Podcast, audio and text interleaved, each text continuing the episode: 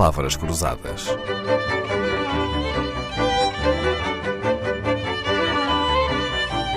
Porque quase tudo é uma questão de semântica. Esta semana temos a companhia de Carmo Jardim, presidente da SIM, uma ONGD que, entre outras coisas, contribui para a educação e para a alimentação de mais de 400 crianças no norte da ilha de Bazaruto. Para se deslocarem à escola de Sintone e regressar a casa, muitas crianças com idades entre os 5 e os 12 anos caminham diariamente 14 quilómetros. Com gritantes insuficiências alimentares, dependem da refeição que lhes é proporcionada na escola pela Organização Não Governamental de Desenvolvimento, sim atrás do estômago, vem a vontade de aprender. O projeto Papinha garante a assiduidade às aulas, contou-nos Carmo Jardim ontem. Mas como é que resolveu, Carmo, a caminhada de 14 quilómetros para criança, para crianças pequenas, uh, o que deve parecer uma maratona, não? É, é um facto uh, ver aquelas crianças andarem aqueles quilómetros todos de barriga vazia, uh, também foi uma situação que, que tínhamos mesmo que, que, que, resolver.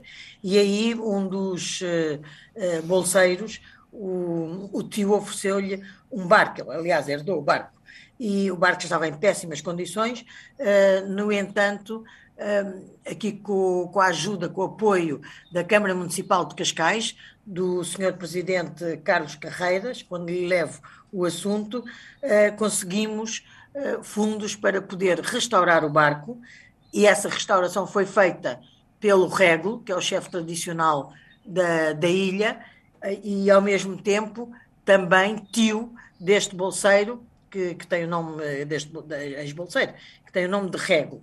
E, e assim conseguimos transportar, fazer três, três vezes o caminho Machulane-Citone e depois Citone-Madiwadji, eh, que também é do sul para, para, o, para o centro. E, e, fazemos três vezes esta caminhada com perto de 40 crianças em cada, em cada barco. E cada uma tem o seu colete? Volta. E cada uma tem o seu colete, Carmo? Ah, ah, sim, claro, isso é, isso é absolutamente fundamental e importante e faz parte das regras de segurança. Todas as crianças têm um colete curiosamente, foi oferecido por, uh, uh, por um grande amigo meu uh, em Moçambique e, e também uma parte oferecida pelo, pelo Presidente da Câmara de, de Cascais e pela ONGD, sim. Muito bem. Há coisas então que a CIM e os seus voluntários conseguem resolver, como dar a papinha na escola às crianças para que não faltem às aulas, arranjaram um barco para que não tenham que caminhar a pé 14 quilómetros, mas há outras coisas, como a geografia, que é mais difícil de alterar. Eu explico onde quer chegar, Carmo. É que Moçambique, sabe melhor que eu, é um país rodeado de língua inglesa por todo o lado. Malawi, antiga colónia inglesa, Zimbábue, África do Sul. As suas crianças falam melhor inglês ou português? Elas falam uh, Shitsua.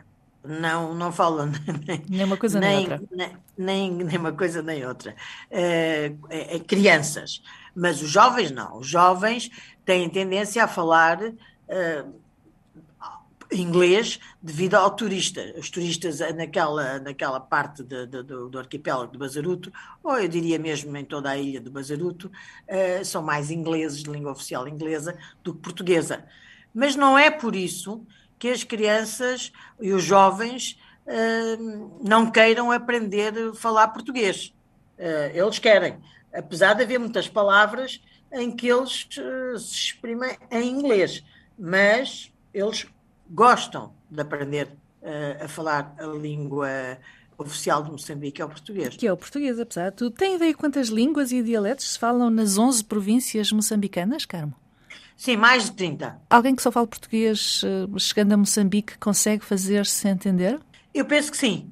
Eu penso que mesmo que só fala português, porque há sempre alguém em qualquer aldeia rural por onde a pessoa passe, ou nos sítios onde há turismo, onde há, onde há os resorts, etc., isso não tenho dúvidas nenhumas que toda a gente sabe uma ou outra palavra em português. Agora, na, nas aldeias uh, mais do interior, há sempre alguém que sabe dizer, uh, que percebe o bom dia, que percebe o obrigada, que percebe eu preciso de água.